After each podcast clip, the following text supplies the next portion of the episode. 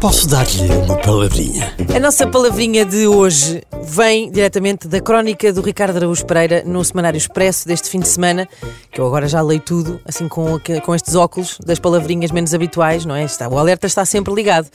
Plástico que cheira a mofo é o título da crónica desta semana, uh, do Ricardo, e que às tantas diz assim.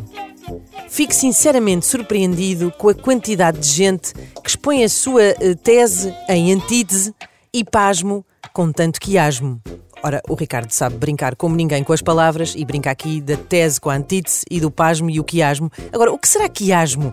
Atenção, não confundir com quiasno, que isso seria apenas reforçar que alguém é nércio, uma palavrinha que de resto já aprendemos aqui também.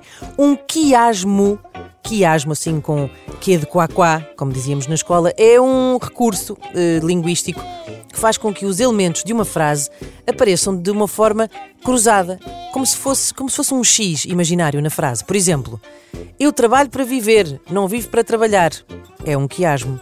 Ou o exemplo que o Ricardo dá no seu texto, que é sobre frases bacocas e supostamente profundas que se leem na internet. O exemplo que ele dá é: Não escolhas a pessoa mais bonita do mundo, escolhe a pessoa que faz o teu mundo mais bonito.